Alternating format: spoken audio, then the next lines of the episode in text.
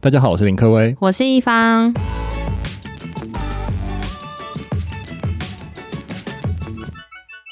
今天特别邀请到我的一个好朋友，那他是孝凡，然后他现在在 Shopline 做数位行销的广告投手，然后数位行销副理，我们欢迎他。嗨，大家好，我是孝凡。好，很欢迎孝凡。那我今天想要问一下，孝凡过去有什么样的背景，还有目前主要在 Shopline 做什么样的业务？其实我执行数位广告大概有七年左右的时间，然后之前曾经在旅游电商平台工作一阵子，后来到 Shopify 去做服务，主要工作就是执行大家最常听到 Google 跟 Facebook 的广告。其实 Google 跟 Facebook 广告是现在电商必用的工具。那很高兴，就是今天能跟各位来一起来分享，就是我们现在的广告操作经验，或者是我们需要注意到的问题。好哦，真的在电商来讲，其实广告应该占了非常多的比重。就等于说，如果你是做电商，你大概一定要知道怎么去下广告、投广告，你才有办法去找到很多的流量进来，然后来买到东西。那我想问是，广告的必要性是对电商来讲非常重要吗？我这边会主要分两个层面，一个是呃，如果你是新兴的店家的话，广告是非常非常重要的，因为现在在 Google 跟 Facebook，你要在这两个渠道上做些曝光度，你就是要花钱去购买。那当然，你成色到一个程度的时候，你可以靠你的自然流量自动带来一些导单，你的广告费的比例可能就不用到那么高，你可能维持在一开始的那些预算，可能一半的金额等等，再去做老客户的回收，这也是可以进行的。只是针对一开始在执行电商网站的时候，非常建议就是要执行这两方面的广告。那一般的电商平台都是要先做哪一方面广告？比如说 Facebook 啊、Google 还是 Line 等等，有什么样的建议？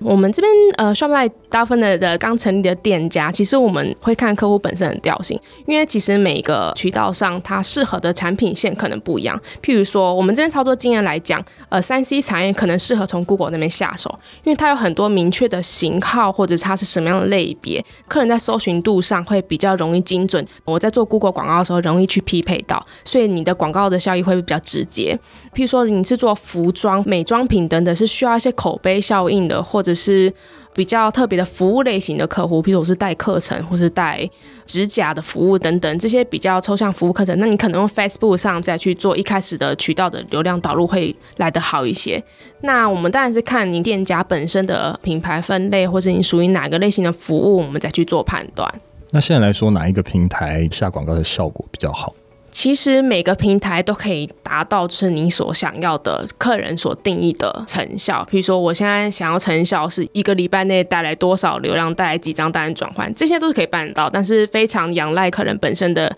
最直接的来说，就是预算或者是他的网站本身的品质，就是人家在网站上的浏览体验是不是会真的带来转换。其实这些都是相辅相成的。那你在预算足够下，然后你各个通路渠道都配置好，到达。网页之后没有突然间出现跨许啊，或者是突然间发现我现在没办法做转单的动作，那其实一切都完美的时候，当然转单量自然就会好。那我想问一下哦，一个好的投手啊，嗯，他协助企业做 Google 的广告代抄，它有包含什么样的服务？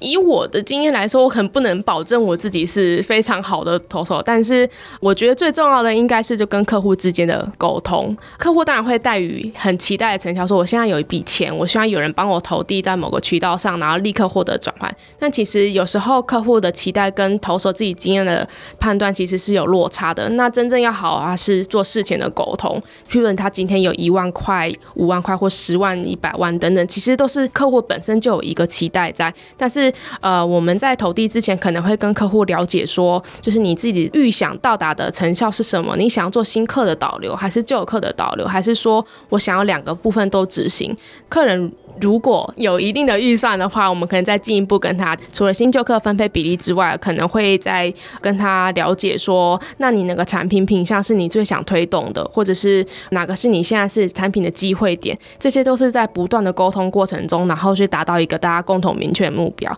当然，就是客人如果觉得讨论结束之后，我们在投递的过程中也是合作愉快的话，那其实对客人来讲就是有带来好的成效。那我想问哦，很特别，就是你有没有遇过什么 NG 的客人，然后是 NG 的一些行为？就是以专业投手立场，希望自己成为专业投手。对，没有，你很专业。对对，对，以专业投手立场来说，当然就是呃，每个人都是我的就是神 神。对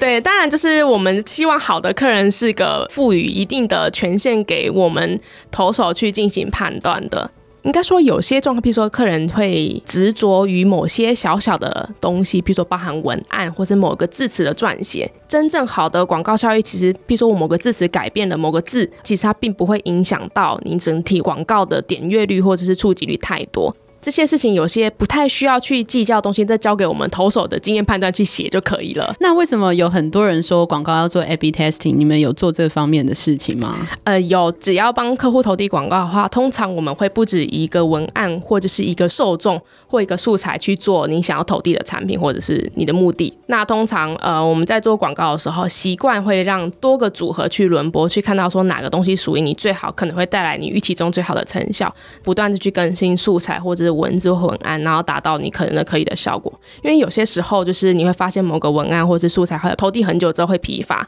那我们就是非常建议，在这个过程中，可能两个文案、两个素材同时轮播，然后中间再换一些新的素材，让那个你的受众或者是你的客人在看的时候会有保持新鲜感。这就是透过不断的测试中看到一个最好成效的结果。了解。那我想问一下，那 Google 上面你觉得什么样的广告最有成效？怎么操作会比较好？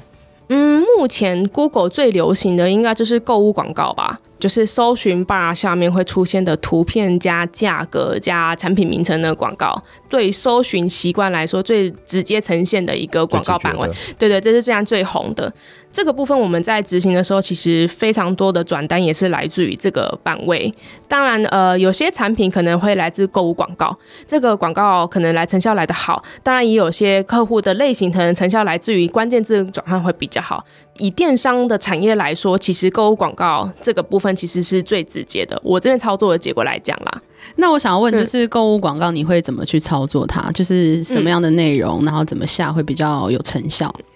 购物广告非常仰赖就是商店本身的架构跟分类。Google 它就是一个非常直觉式的平台，在它的机器运算中，它会去参考你送出去给它的值，去匹配说客人想要搜寻的一个结果。比如说我今天卖的是手机壳，可是我很多型号的手机壳，那你可能写了一个某某插画家设计风。的一个产品，它的产品标题是这个，可是对于 Google 来说，或者使用者来说，它更不会收集这个叉叉画家的一个结果，所以它的广告可能永远不会呈现。那也就是说，你每个店家在想要执行购物广告的时候，建议就是在喂给 Google 的这些资料中，最好是要完整直白的呈现您商品的内容是什么，再是搜寻者平常会搜寻的习惯是什么去执行。那我想问一下，那价格不重要吗？因为有时候跳出来，反而是我都会看。最便宜的我才要买。嗯，对，价格超级重要。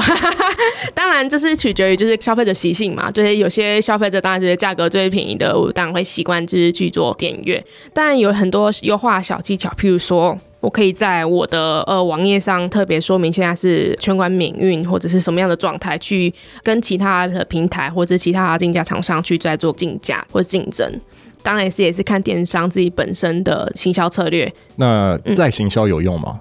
在行销其实是每个渠道中是非常重要的一个广告概念。对，如果你送出去的广告没有一个回头客的导流跟刺激这些老客户回来的话，那其实你的电商可能会永远停滞在只有新客上投递。对于呃老客户的优惠或者是你想要传给他们讯息，可能就没办法做传达。所以等于说还是要有一个循环，让老客户回来，然后来跟你做购买。对对对，那不论是不是老客户，其实新客可能也是也是一个对于在行销广告也是很重要。譬如说我今天看到了你的网站，可是我第一次不会做下单。其实有个理论是说，我们一般人看到广告之后，其实要看到七次。这应该听过吧？重复曝光。你们要讲这个？对，我怎么知道？对，形象人都应该知道。对，七次之后才有可能进行购买。不论是看到任何的，譬如杂志广告，或者是任何电视广告或什么，他会有印象七次之后才来进行购买。对，这是一个还不错的一个思考点。真的有验证过吗？你是投了他几次？你看得出来吗？呃，其实我们可以观察店家就业后台的那个分析，对，分析路径。其实很多情况并不是客人第一次到你的网站去进行成交。其实我相信大家在进行电商的时候，应该可以从直接看到这些类似的结果。除非你是爆品，或者是我现在是限时很促销的一个状态，可能会打破这个规则。了解。嗯。那刚刚其实讲了蛮多 Google 的经验，那我想说，我们还是来聊聊看 Facebook 的广告操作经验。那想问一下，小凡有什么样的 Facebook 广告操作的经验可以分享？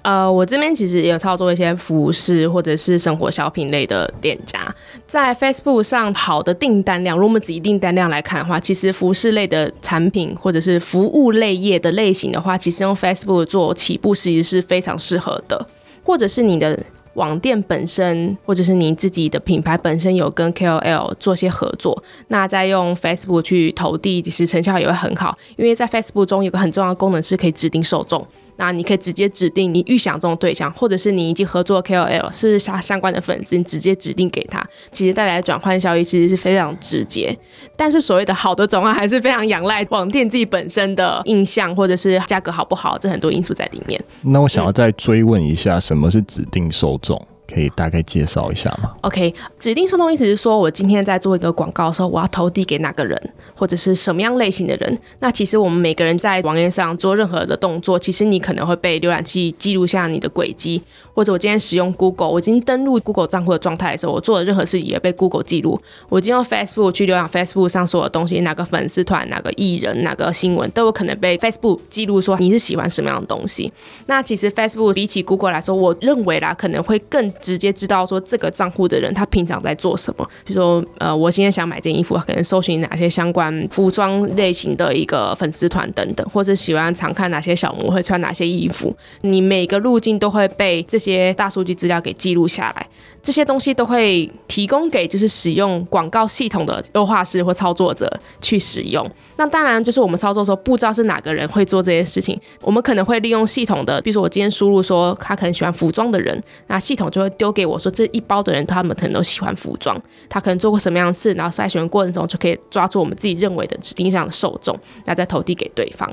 那我想问，就是在 Facebook 广告操作上面是有什么步骤，或者有什么妹妹嘎嘎是需要注意的吗？大部分会碰到，他可能 Facebook 其实粉丝团还没有好好的经营的状态，他可能想说，我现在要笔钱，我要做 Facebook 广告，那你们可以帮我投。可是有些时候，使用者在浏览那些你投递的广告过程中，可能会观察你自己网店或者是你自己 Facebook 粉丝本身的贴文的发布频率信不信赖你，然后又或者说，如果你这个品牌刚成立的话，大家没有听过，那是不是搜寻你资料过程中，是不是你有做些自己网站本身 content 的行销？所谓的 content 行销，意思是说我可能置入一些文章在其他的任何的网页里面，或是我请新闻帮我写篇广编稿，或者是自己有在我 Google 上面去买一些 Google 关键字去曝光我某个领域的一个字词去做布局，可以导到我自己的网站。其实就是多方的去布局。如果你品牌刚成立的话，要做 Facebook 广告，我个人认为，你除了在砸广告同时，你可能也要想一下自己粉丝团的经营的内容，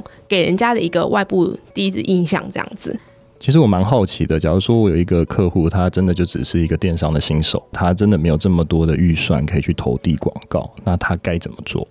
嗯，其实这个问题非常好，我接触到客户很多都是没有钱的状态，嗯、对对对，预算上当然比较不足，然后可能一开始我现在想进入这个电商市场，他们。手足无措，不知道该怎么进行。那有钱有有钱的方法，就是些大品牌；没有钱有没有钱的方式。我自己会认为，先建议客人先经营好自己 content 的内容，想办法在自然排序，就是所谓的 Google 的自然排序中，让自己得到某一个位置，再去小额去针对某个字词或某个领域，慢慢去投递那个字词的广告，一步步带来更多的网站流量。有流量的话，就可能会有订单；有订单的话，当然就是也有更多广告费。正向循环，再去投递更多的钱。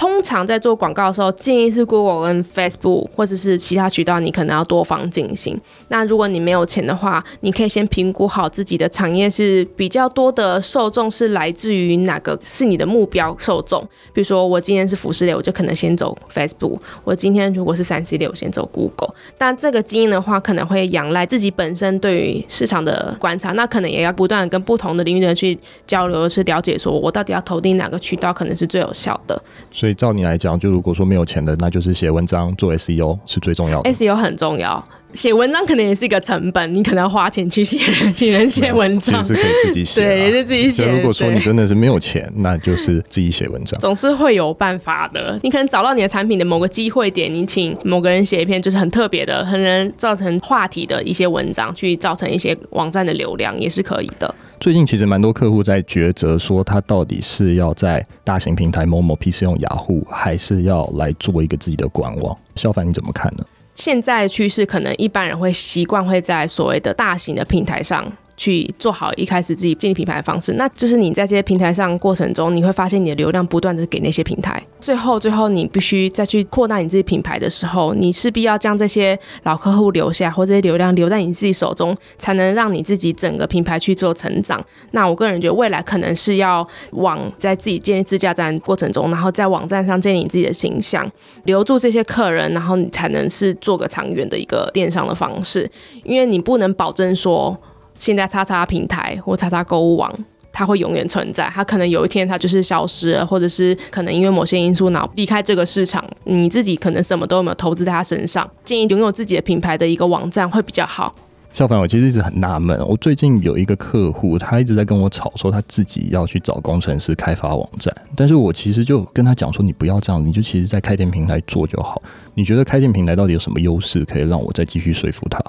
就以我自己现在在这份工作 shop 来来说，当然非常非常鼓励大家选择一个开店平台去进行你自己的品牌官网，因为第一个可以省去非常多需要工程师帮你协助的时间。你任何的买扣的内容，或者是我今天要做某个功能，你只要在那个平台上它有了，你就可以去直接去进行。那如果你是自己去请人去帮你建立一个网站，然后这过程中其实非常的耗时耗力，包含金流物流的串接，你其实非常需要很多时间去做这部分。现在的开店平台就是可以帮你解决这些问题，所以等于说开店平台它有的就是一个非常好的工具，它是让品牌可以直接带着这个工具去打仗，反而就不像是可能我之前有遇到，就是有一些客户真的是做了自家的网站，可能他要做一个买扣的动作，却要等一到两个月，等于说浪费了非常多时间在做这样的循环。没错，没错。那其实我也蛮想去问，想要自行做自家平台的人，他们为什么会最后选择自行去做架设？我觉得会自驾的都会是有一种观念，就是他不想要月租。我觉得台湾还是、哦、台湾还是停留在一个概念，就是有一些老板他不喜欢去做月租的动作，就像可能还是有一些老一辈的观念，他就啊，我一定要买房子。哎，但是确实好像大家都好像灌输说你一定要买房子啦，嗯、对啊，嗯、就是你有自己的房子，你可能才有办法。嗯、但是其实，在其他欧美国家，可能就是用租的为主。我觉得 Shopline 的概念也有点像是国外的 SaaS 服务，就是以租的方式来做这样的事情。嗯，那当然就是像 Shopline 本身这个架站平台比较一致性的，比如说大家都一样有这个功能，大家都会用类似的版型去做。当然，就是自己的店家也可以发挥出自己想要有不一样的特色。比如说我今天选了某个版型之外，虽然跟其他人一样，可是你可以用你自己的设计或你自己的产品风格去弥补这些超越别人不一样的地方。其实我们很多成功的店家，他们可能会针对现在有的版型或者是它的，比如说行销的手法，自己会去发挥一些想象，或讨论出更多行销策略去进行，收益也是非常好的。我们今天非常感谢邵凡来到我们的节目，然后来跟我们分享很多广告投手的经验，然后我们谢谢他，谢谢，谢谢。